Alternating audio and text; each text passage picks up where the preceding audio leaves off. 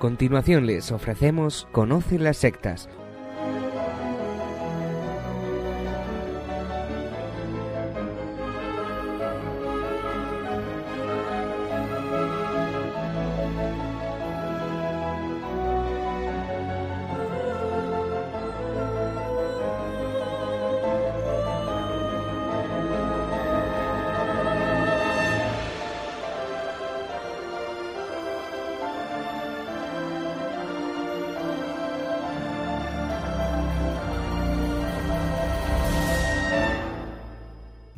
buenas tardes, queridos amigos de Radio María. Empieza ahora Conoce las sectas, el programa de sectarismo de Radio María España, dirigido y realizado por la RIES, la Red Iberoamericana de Estudio de las Sectas. Quien les habla, como encargado por la propia RIES, para su dirección, Vicente Jara. Y también junto a mí, Izaskun Tapia Maiza. Izaskun, ¿qué tal? ¿Cómo estamos? Buenas tardes a todos. Pues estoy muy bien, gracias a Dios. Pues vámonos ya al sumario para el programa de hoy.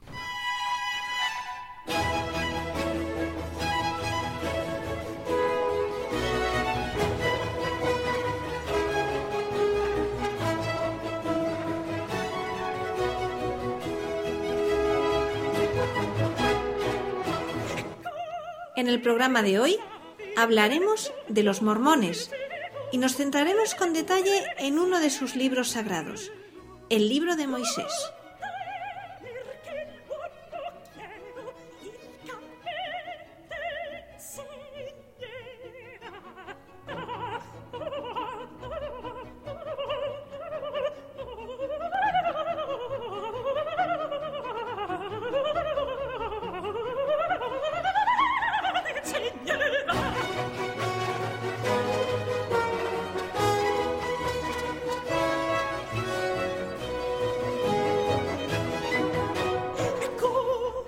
Otros programas hemos hablado de la secta de los mormones, la Iglesia de Jesucristo de los Santos de los Últimos Días. Y si te parece, Vicente, ¿cómo podemos afirmar al mismo tiempo que es una secta si se trata de una iglesia? La Iglesia de Jesucristo de los Santos de los Últimos Días. Buena pregunta, Izaskun, para empezar, y así aclaramos esto. Lo hemos dicho en varios programas, pero de vez en cuando conviene volver a los conceptos fundamentales. A ver, los mormones dicen que ellos son una iglesia, pero son una secta. Son las dos cosas. Es decir, son una secta porque pretenden ser lo que no son. Eso es una secta. Recordamos a los oyentes que una secta, tal y como yo al menos la defino, es un grupo social que tiene como elementos distintivos el mimetismo, el mimetismo, la secta se mimetiza, y el otro elemento es el señuelo, algo atractivo. Mimetismo. Por el mimetismo, la secta aparenta ser lo que no es. Se mimetiza, aparenta ser lo que no es. Y por el señuelo tiene eso, algo atractivo, que lleva a captar miembros. Mimetismo y señuelo, los dos elementos de una secta. Los mormones dicen que son una iglesia y toman muchos elementos de las iglesias cristianas. Muchas personas creen que los mormones son cristianos, cristianos americanos. No, no son cristianos. Parecen cristianos, se hacen pasar por cristianos, en su nombre dice que son cristianos, que siguen a Jesucristo. Ahí está el mimetismo. Es una secta porque se hace pasar por lo que no es. Los mormones dicen ser una iglesia y toman muchos elementos de las iglesias cristianas, pero no son cristianos. Los mormones no son cristianos. Ninguna denominación cristiana católicos, protestantes, etc., ninguna denominación cristiana los considera cristianos. Por eso mucha gente se confunde. Y muchos creen que son protestantes, protestantes americanos. De ahí que decimos que se mimetizan. Eso es el mimetismo, incluso usando el nombre de iglesia en su denominación y el nombre de Jesucristo también en su denominación. Mormones o Iglesia de Jesucristo de los Santos de los últimos días. Por eso mismo, por ese mimetismo, decimos que como están usando elementos que no les corresponden, son una secta. Se hacen pasar por una iglesia cristiana, algo que ninguna iglesia cristiana verdadera, católica o no católica, ortodoxos, protestantes, etc., cualquier iglesia considera que los mormones no son cristianos, no son cristianos, es un fraude. Se hacen pasar por una iglesia o por un grupo cristiano, y así ese es su mismo señuelo, ese es su mismo atractivo, ese es el señuelo que decíamos. Se hacen así, de esa forma, aparentar lo que no son y atraer a gente. Aclarado. Y es lo mismo que pasa con los testigos de Jehová y otros grupos. Lo mismo, Izaskun, lo mismo. No son cristianos tampoco. Pero, por ejemplo, también los testigos de Jehová pasa lo mismo confunden a muchas personas haciéndose pasar por cristianos. Y no, no son cristianos. Aunque usen el nombre cristianos, testigos cristianos de Jehová, los testigos de Jehová, como los mormones, no son cristianos, no son católicos, no son protestantes, no son cristianos. ¿De acuerdo? Es otro fraude, es otro engaño, mimetismo, señuelo. Eso es una secta. Vicente, Hoy vas a tratar de uno de los libros principales de los mormones, como hemos hecho en otras ocasiones. Pues sí, y creo que esto es muy importante. Vamos a ver, vamos a explicarlo. A mí personalmente, a mí personalmente, a Vicente, Vicente Jara, no me gusta tratar de las sectas comentando escándalos, o que uno de ellos en concreto ha hecho tal cosa, algo llamativo de la prensa, por ejemplo, un mormón se presenta a presidente de los Estados Unidos, o que ha habido un nuevo templo mormón en no sé qué país, o en no sé qué ciudad, a mí eso realmente no me interesa. Me interesa como noticia de acontecimientos que ocurren dentro de ese grupo sectario. Me interesa tener esos datos, me interesa ver lo que está ahí detrás, me interesa recolectar ciertos acontecimientos que son importantes. Efectivamente, eso me interesa pero no es lo principal para mí. ¿Y por qué? Pues porque eso realmente no define a una secta. Es decir, una secta, un grupo que se extiende, que gana fieles, o que los pierde, o que tiene un miembro dentro del grupo más o menos famoso, o que ocurre un escándalo, o cualquier cosa por el estilo, pues esto puede pasar también en cualquier otro grupo que no sea una secta. La pregunta, por tanto, es, ¿ese tipo de cosas es lo que define a ese grupo como sectario? ¿Es eso lo que lo convierte en secta y por lo tanto es peligroso? La verdad hay que decir que puede ser que sí o puede ser que no. No es el caso de los mormones. Los escándalos financieros o sexuales, no, no lo es. Sí es cierto que algunos grupos sectarios, como los niños de Dios, es elemento clave y fundamental de los niños de Dios la degradación sexual. Por ejemplo, en este grupo, niños de Dios, la familia, niños de Dios, es clave dentro de su estructura. O la estafa, la estafa es central, la estafa en grado sumo es central en grupos sectarios como familia unida o pare de sufrir. Pero en otros grupos no es lo normal. ¿Y en los mormones? Pues como digo, en los mormones no es central ni la prostitución, ni la depravación sexual, ni el timo o el engaño financiero. No lo es. Aclarado. Pero si es una secta, se hacen pasar por cristianos. Sí, eso es. Es un grupo más difícil de darse cuenta dónde está el engaño. Engaño que hemos dicho de que no son cristianos. Los mormones es un grupo bastante difícil para muchas personas y es normal, y es normal, de ahí que lleven ya dos siglos de existencia casi, es muy difícil saber dónde está el engaño. Engaño que existe. engaño que existe, del del fundador, Joseph Smith. Pero como una persona que se autoglorifica, con un personaje especial, un personaje, el fundador, que dice tener revelaciones de Dios y que conoce libros o textos cristianos, dice él, por vía divina, contrarios muchas veces a cosas que dice la Biblia, negando incluso aspectos importantes de la Biblia, o bien que modifica lo que los cristianos vienen creyendo. Además está el tema de la poligamia, creencias también de Joseph Smith en la magia, sus prácticas muy habituales de magia, la relación con la masonería americana, etc.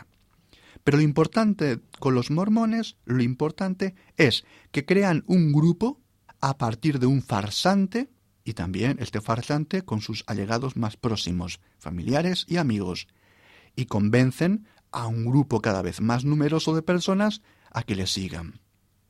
Pero todo realmente es un fraude, muy bien montado y que se ha ido perpetuando en el tiempo hasta el día de hoy. ¿Y los líderes supremos lo saben? Pues este es un punto fundamental, Izaskun. ¿Los líderes supremos que están ahí arriba saben algo? Pues sí, obviamente sí.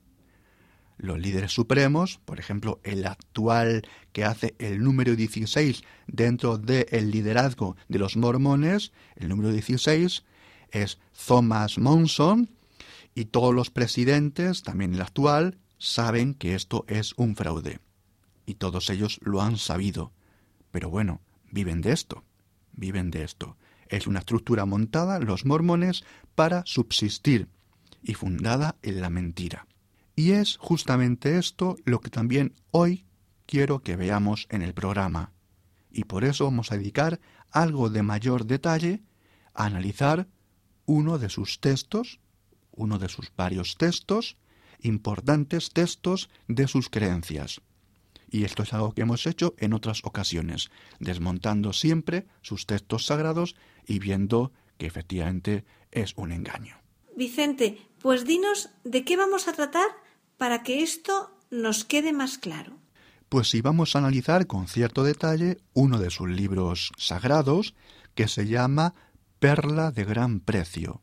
Es un libro que podríamos decir canónico de su iglesia, de su iglesia secta, porque son las dos cosas, es una iglesia y es una secta, y tal y como recogen las propias autoridades mormonas, dicen ellos que este libro trata de muchos aspectos de la fe y la doctrina de los mormones. La autoría, hay que decir, es de Joseph Smith, el fundador. Por lo tanto, es fundamental lo que diga Vamos a ver lo que dice. Y con todo lo dicho, es obviamente de fundamental importancia para caracterizar a este grupo. Como decimos en otros programas, hemos hablado de este libro también, por ejemplo, en el libro también, porque vamos a ver, Perla de Gran Precio es un libro compuesto de más libros. Hemos tratado, por ejemplo, el libro de Abraham. Vimos que era un absoluto fraude fue un engaño mayúsculo. Dedicamos un programa entero a este tema aquí en Radio María y fue el día 25 de febrero del año 2012. El 25 de febrero del año 2012 tratamos de otro de los libros de perla de gran precio, los mormones, el llamado libro de Abraham. Pídanlo, pídanlo aquí en la radio, este programa, 25 de febrero 2012, y verán el gran engaño que hay detrás, como también veremos hoy el gran fraude que encierran los mormones. Bien, pues este libro, como decimos, Perla de Gran Precio, es realmente un conjunto de libros que la verdad es que no tienen conexión unos con otros. Tenemos aquí, como decimos, el libro de Abraham, el libro de Moisés, que es el que comentaremos hoy, hay luego un bloque con algunos fragmentos donde Joseph Smith hace una traducción más o menos glosada, más o menos personal de algunos fragmentos del Evangelio de San Mateo. Luego también hay una breve biografía, autobiografía del propio Joseph Smith y luego hay un compendio de unos artículos de fe. Bien, esto es lo que configura perla de gran precio. Pues hoy vamos a hablar un poco más en detalle del llamado libro de Moisés. Libro de Moisés. Pues vamos a ver, porque este Moisés tiene que ver con el Moisés de la Biblia. Sí, eso es. Pero veremos que de repente se empiezan a mezclar las cosas y no tenemos algo que tenga que ver exactamente con Moisés.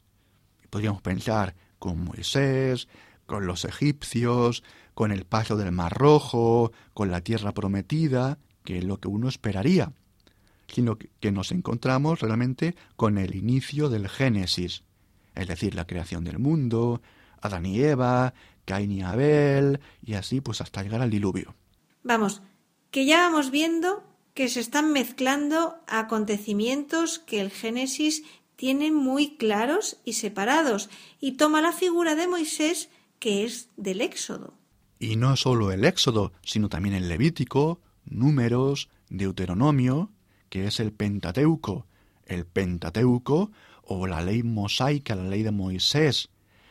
Pero vamos ya a este libro de Moisés de los mormones, escrito por su fundador, Joseph Smith, dicen ellos entre los años 1830 y 1831, en tierras americanas. Y dicen que es revelación de Dios a Joseph Smith. Lo dice el propio Joseph Smith. Vamos a ver. Este texto consiste en una historia de la creación y la caída del hombre. Es un comentario muy personal a los primeros capítulos del libro cristiano y judío del Génesis, y también con algunos comentarios de profecías de Enoch. Si vamos al primer capítulo, por ejemplo, encontramos un relato de tipo apocalíptico, al modo de algunos libros gnósticos, donde Moisés, aquí sí aparece Moisés, pues tiene un encuentro con Dios cara a cara. También se habla que se enfrenta con Satanás, con una especie de fondo que se parece mucho a las tentaciones de Jesús en el desierto. Eh, este Moisés aparece denominado como Hijo de Dios, lo cual es muy curioso. También dice estar lleno del Espíritu de Dios y además indican cuáles son los planes de Dios, consistentes, dice este primer capítulo, en dar la vida inmortal al hombre, al tiempo también, este primer capítulo del libro de Moisés recoge aspectos de la creación, de la caída, Adán y Eva y sus descendientes.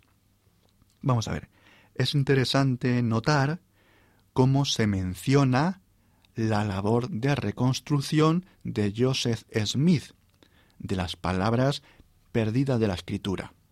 Es decir, se menciona en este libro de Moisés, en este primer capítulo, como Joseph Smith, una persona del futuro, se está un poco en esta revelación ya mencionando a Moisés, que vendrá una persona especial, Joseph Smith, que reconstruirá los textos bíblicos de los cristianos, es decir, unas palabras perdidas que la escritura no tiene, y habrá que esperar a Joseph Smith para que nos cuente esos trozos perdidos que no tienen las escrituras cristianas.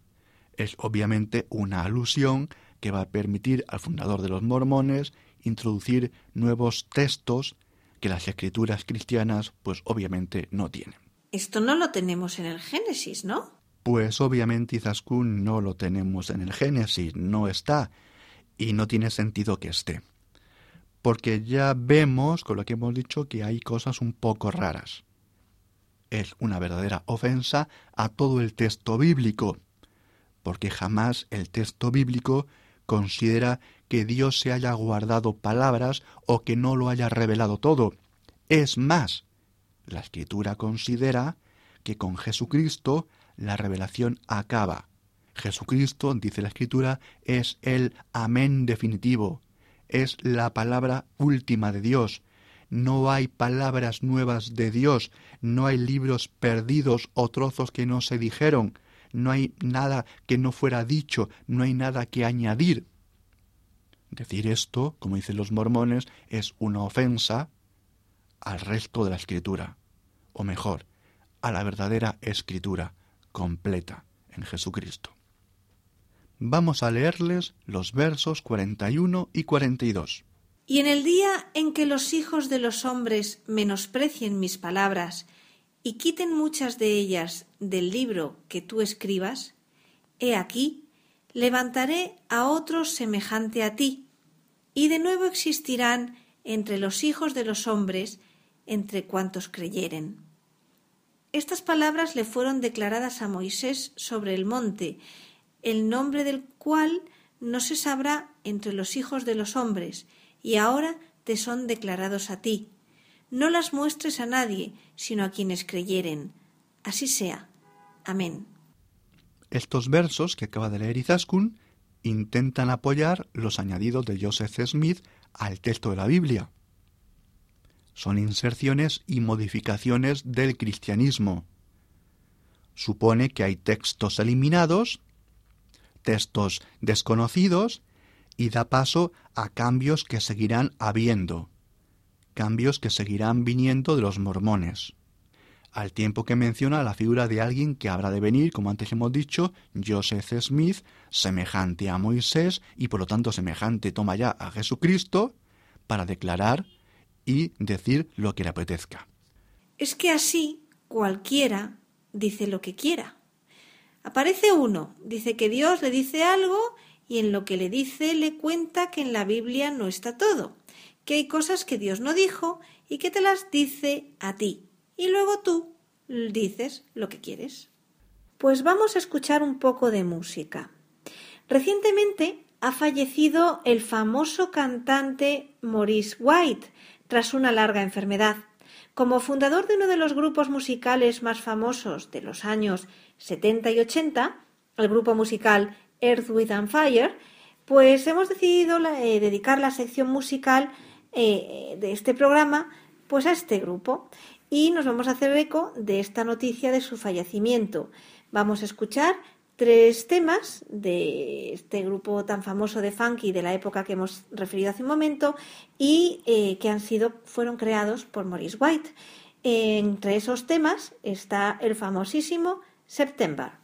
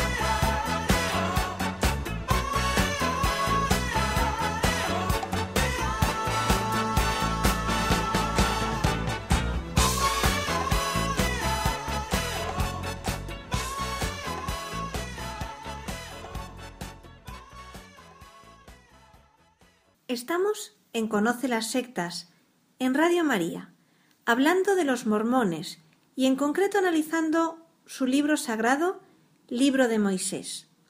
Seguimos, Vicente.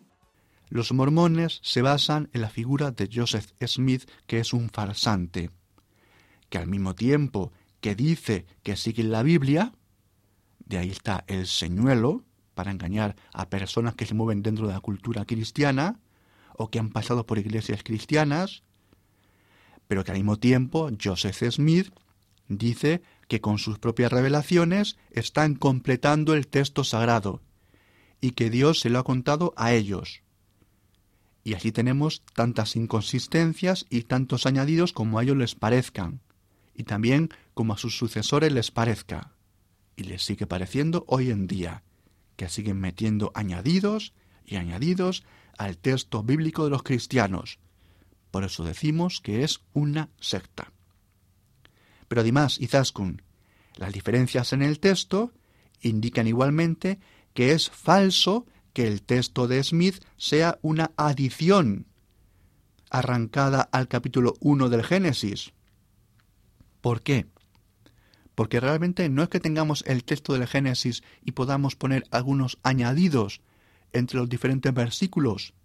Eso sería si supusiéramos que ha habido pues un texto que no se colocó en su momento en el Génesis, en el autor sagrado. Eso no es realmente lo que tenemos. Aquí lo que tenemos en el texto de Joseph Smith no son solamente añadidos, como ellos dicen, sino que son cambios fundamentales. Por lo tanto, no son añadidos, sino que están negando incluso parte del texto del Génesis de los cristianos. Y cualquier especialista en textos bíblicos, analizando simplemente los textos, el sentido, la coherencia de los textos, lo puede corroborar. Si no es cuestión de fe, es cuestión de analizar los textos, un análisis literario de los textos, y muestra que los textos se parecen en muchas cosas, pero no son añadidos, cuidado, sino que son cambios sustanciales. Vamos ahora leyendo lo que dice ahora el capítulo 3 en el verso 5 de este libro de Moisés. Cree espiritualmente todas las cosas de que he hablado, antes que existiesen físicamente sobre la faz de la tierra, porque los había creado en el cielo. Y si seguimos quizás con el verso 7, encontramos esto otro. Y yo, Dios el Señor, formé al hombre del polvo de la tierra, y soplé en su nariz el aliento de vida, y el hombre fue alma viviente, la primera carne sobre la tierra, también el primer hombre. Sin embargo, todas las cosas fueron creadas con anterioridad, pero fueron creadas espiritualmente y hechas conforme a mi palabra queda clara una antropología dualista. Esta antropología dualista es ajena al pensamiento de Israel. Es ajena. Esto no lo entiende, no lo entendía el pueblo de Israel. No es su modo de pensar. Esto es más bien algo platónico dentro de las ideas de Platón y de las escuelas platónicas. Esto es posterior. Cualquier estudioso de la Biblia sabe que esto no puede corresponder al mundo de Moisés a un escritor sagrado del mundo semita, judío. Esto obviamente de nuevo también pone en duda, en seria duda, en contradicción, que exista una continuidad con el texto real del Génesis. Y lo mismo lo encontramos para el resto de cosas creadas. Vámonos al verso 9 Izaskun. Y de la tierra, yo, Dios el Señor, hice crecer físicamente todo árbol que es agradable a la vista del hombre, y el hombre podía verlos. Y también se tornaron en almas vivientes, porque eran espirituales el día en que los creé, pues permanecen en la esfera en que yo, Dios, los creé. Sí, todas las cosas que preparé para el uso del hombre. Aquí en el relato de la creación podemos leer lo siguiente. Soy el principio y el fin, el Dios omnipotente. He creado estas cosas por medio de mi unigénito. Como vemos, está aquí metiendo un elemento nuevo. Es la cocreación, la cocreación de Dios Padre y Dios Hijo, algo que también es ajeno al libro del Génesis. Este aspecto lo va a reafirmar también en el verso 26, al tratar de la creación del hombre. Y leemos. Y yo, Dios, dije a mi unigénito, el cual fue conmigo desde el principio. Hagamos al hombre a nuestra imagen, conforme a nuestra semejanza. Y fue hecho. Esto no puede ser. Esto no puede ser. Para el mundo judío, para el mismo Moisés, esto habría sido absurdo. Habría sido absurdo con la idea del monoteísmo, del Dios único. ¿Qué es esto de un Dios co-creador, Dios Padre, Dios Hijo? Esto no lo hubieran entendido los judíos. Esto es totalmente absurdo dentro del pensamiento de Israel. Con un poco de formación bíblica, esto se desmonta y se derrumba. Esto es un fraude. Esto es un engaño. No es cuestión de fe, es simplemente analizar los textos, analizar el Pentateuco, analizar el Génesis y ver lo que por otro lado dicen los mormones. Y esto se cae, se derrumba. Si seguimos leyendo, en el capítulo 5 volvemos a encontrar otra inconsistencia grave, al hacer decir a un ángel que habla con Adán que el que tenga que ofrecer sacrificios animales a Dios se debe a una semejanza con el sacrificio del unigénito del Padre. Vamos a ver, está diciendo que Adán tiene que sacrificar a Dios animales porque así se asemeja al sacrificio de Jesucristo. Vamos a ver. Esto no tiene tampoco ningún sentido. Es coger cosas del Nuevo Testamento, de la revelación final con Jesucristo, y la entrega en la cruz para explicarle a Adán por qué tiene que sacrificar animales. Y culmina esto con el verso 9 que dice lo siguiente. Y en ese día descendió sobre Adán el Espíritu Santo, que da testimonio del Padre y del Hijo, diciendo, soy el unigénito del Padre desde el principio, desde ahora y para siempre, para que así, como has caído, puedas ser redimido, y también todo el género humano, sí, cuantos quieran. Esta continua confusión de elementos lleva a que tras comentar la vida tras la expulsión de Adán y Eva, la historia de Caín y de Abel, y la posterior diseminación de los hombres, pues va y mezcla la buena nueva de Jesucristo toma ya con lo que Adán sabía, diciendo, por ejemplo, en el capítulo 5, en el verso 59, lo siguiente. Y así se le confirmaron todas las cosas a Adán mediante una santa ordenanza, y se predicó el Evangelio, y se proclamó un decreto de que estaría en el mundo hasta su fin. Y así fue. Amén. En el capítulo 6 se introduce otra novedad, como es el hecho de que desde Adán y sus hijos se fue, dice, escribiendo un libro de todos los hechos según iban pasando. ¿Cómo? Que con Adán fue escribiéndose un libro de todas las cosas que iban pasando. Efectivamente, libros que nadie tiene, libros que nadie tiene y permiten a los mormones de vez en cuando sacar revelaciones nuevas diciendo estos son los libros que Adán fue escribiendo y que a nosotros mormones Dios nos va revelando cuando le apetece, o mejor, cuando los mormones y sus líderes les apetece, en contra, por supuesto, contra los cristianos. Es un modo muy inteligente por parte de Joseph Smith de introducir revelaciones nuevas no presentes en la Biblia, afirmando que Dios le revela cosas que Adán escribió y que por esto no están en las escrituras, por eso ningún cristiano lo va a encontrar en la escritura. Pero como decimos, todo se basa en la propia palabra de Joseph Smith y de los mormones. Lo que sin embargo es muy importante para lo siguiente, porque nos da la pista clara y clave para ver que esto es un fraude. Es decir, que Joseph Smith sabía muy bien lo que hacía, que no era un loco, que no era una persona tarada o trastornada que podía, por ejemplo, escuchar voces o creer que Dios le hablaba, una persona enferma, sino que está realmente ejecutando, ejecutando un plan premeditado, muy bien articulado, para que siempre él y el resto de mormones pueda decir que hay cosas ocultas que la Biblia no contiene y que son las que Dios les revela a ellos solamente. Y que los demás grupos protestantes, católicos, pues nada, que esos les faltan trozos de la revelación de Dios. De esa forma, el grupo de los mormones podía ponerse como un grupo especial frente a los protestantes que había en América en el siglo XIX, o frente a los católicos que también había.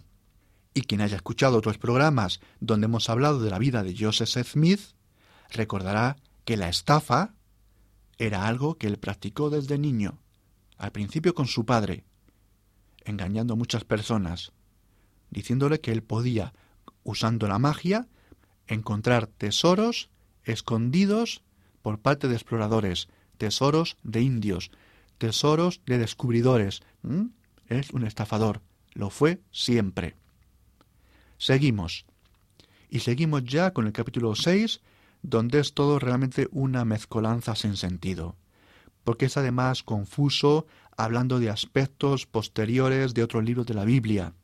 Habla de los mandamientos, habla del infierno, habla del Espíritu Santo, habla del bautismo en el nombre del Padre, del Hijo, del Espíritu Santo, habla del sacerdocio, habla de la entrega sangrienta del unigénito, habla de la justificación de San Pablo, habla del reino de Dios. Vamos a ver, todos estos términos son imposibles de situar en un libro tan antiguo como el Génesis.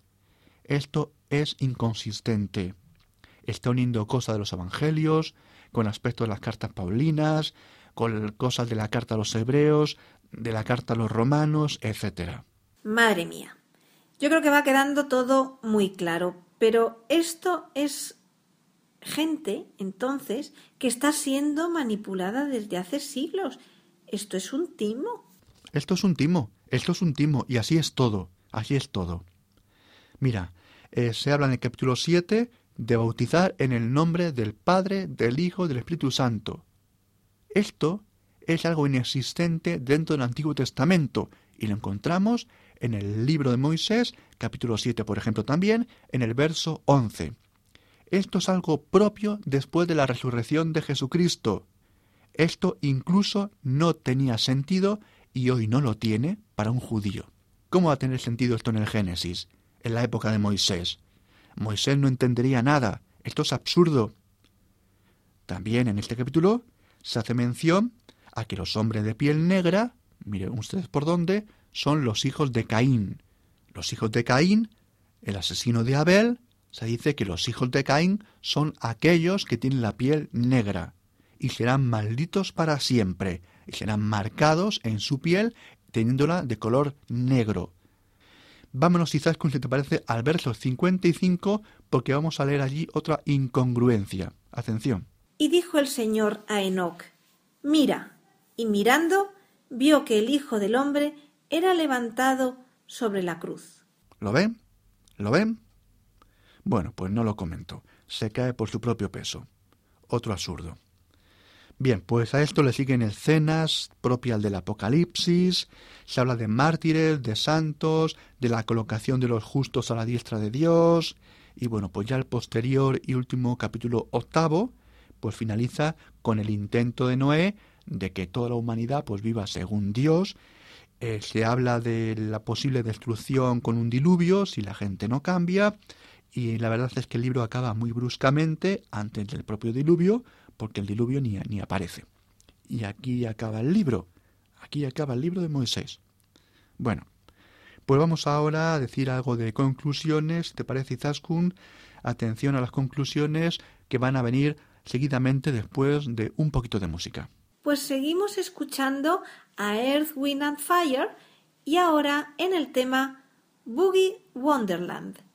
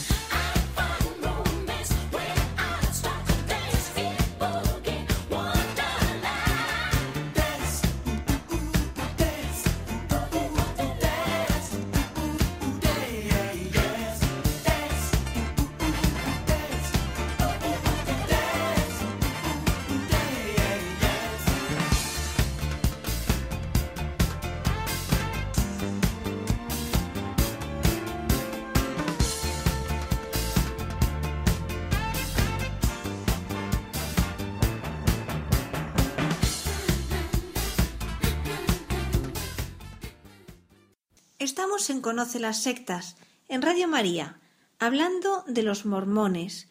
Estamos comentando uno de los libros sagrados de los mormones, el libro de Moisés, que está dentro de Perla de Gran Precio. Acabamos de repasar sus ocho capítulos, que es un cocido de cosas, una mezcla de cosas tomadas de la Biblia, de aquí y de allá, cosas inconsistentes y que, sin embargo, mucha gente no supo ver que era un engaño y se creyeron lo que decía Joseph Smith.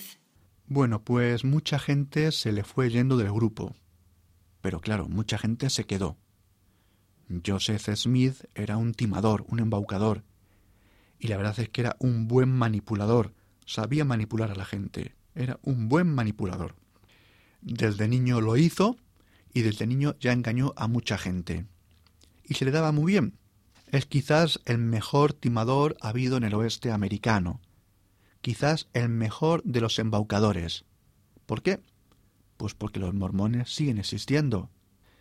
Cualquier estudioso de la Biblia, y me da igual que sea cristiano o judío o incluso ateo, vamos a ver, quien analice los textos del Génesis, los textos antiguos del Génesis, del Éxodo, del resto de libros del Pentateuco, la Torá judía, quien analice los libros intertestamentarios, como el libro de Enoch, que aparece dentro de esas genealogías que va nombrando dentro de las genealogías que siguen a Adán y Eva que encontramos en el libro de Moisés, que son los que va usando Joseph Smith, que son libros también no canónicos y que podemos situar entre los siglos 3 antes de Cristo y 1 después de Cristo, verá, verá claramente, aunque sea una persona no creyente, verá que lo que tenemos en los textos de Joseph Smith, pues es un copy-paste, un recorte de textos, juntar textos, juntar trozos, trozos del Génesis, modificaciones, alteraciones con comentarios hebreos,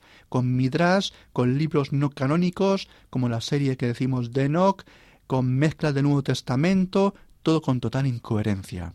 Todo como un copy-paste, un corta y pega sin sentido teológico ninguno, pues salta de conceptos a conceptos que no obtienen sentido al unirlos, conceptos que no podían ser entendidos por Moisés, conceptos que no tienen sentido y coherencia en el Antiguo Testamento, que irán poco a poco, poco a poco, a lo largo del Antiguo Testamento, con el paso de los diferentes libros, hasta llegar a los profetas, profetas primeros, profetas posteriores, hasta llegar a San Juan Bautista, hasta que con Jesucristo cobran realmente entidad y cobran realmente realidad.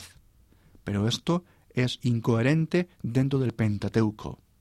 Y hoy en día, con un poco de formación bíblica básica, pues puede desmontarse como incoherente y concluir que es una creación personal del propio Joseph Smith.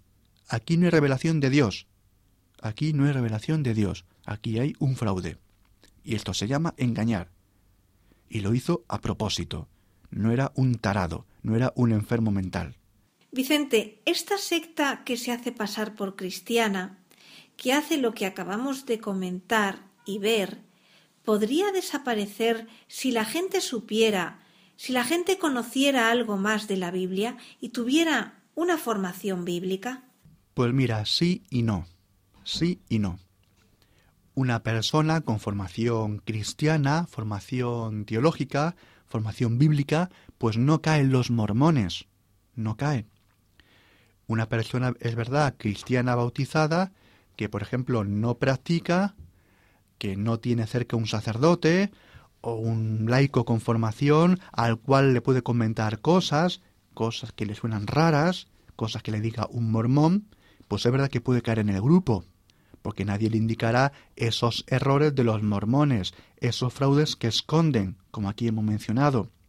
Obviamente, obviamente, un profesor de Biblia frente a cualquier mormón, se lo despacha en un rato. O bien un debate donde haya un especialista en Biblia y un especialista, por ejemplo, en sectas, y frente a ellos dos, por ejemplo, todos los mormones que quieran, por ejemplo, de su propia Universidad Mormona de Utah, la Universidad Brigham Young, que está en Utah, en el estado oeste americano de Utah, pues un especialista en Biblia, un especialista en sectas, ya pueden venir todos los mormones del mundo que se los comen con patatas que lo comen con patatas. Pero luego es verdad que está la gente que está dentro del grupo. Quizás pues toda tu familia, tus amigos. Vamos a ver, la gente que se mueve en las estructuras de la secta de Utah, en el estado de Utah, los Estados Unidos, donde son numerosos, la gente se mueve en esas estructuras y tiene a su familia, a sus amigos en ese mundo de mormones, es muy difícil poder colocarse al exterior y poder encontrar dónde está el fraude.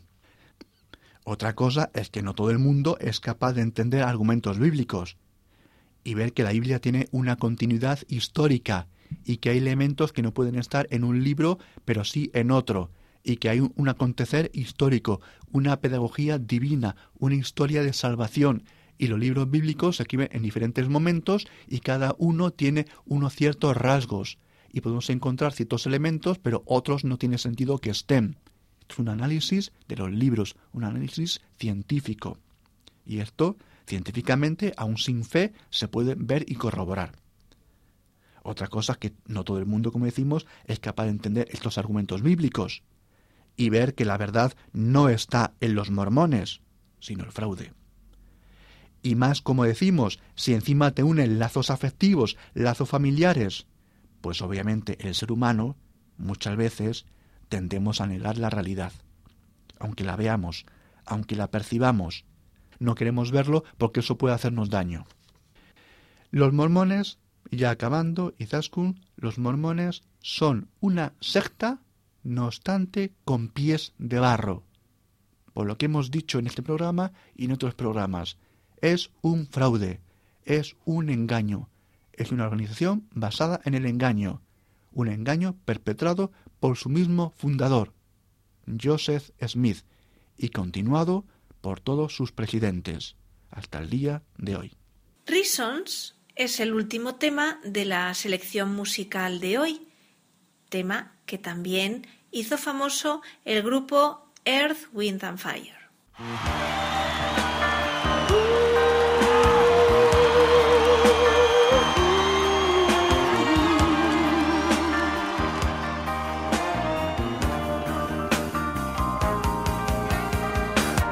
Y ya en el final, como siempre, les recuerdo nuestro correo electrónico y las tres páginas web.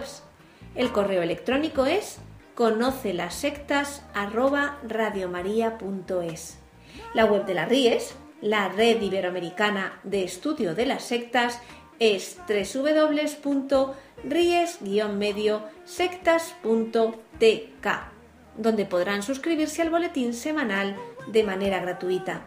La dirección del blog de las Ries es www.info-ries.blogspot.com. También pueden leernos dentro del portal de noticias religiosas de Infocatólica, cuya web es www.infocatólica.com.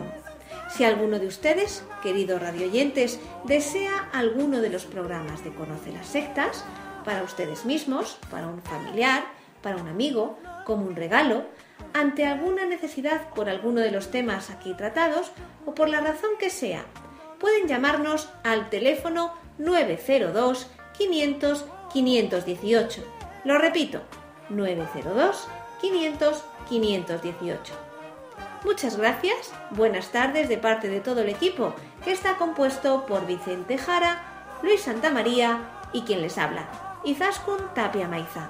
Hasta dentro de dos semanas, si Dios quiere.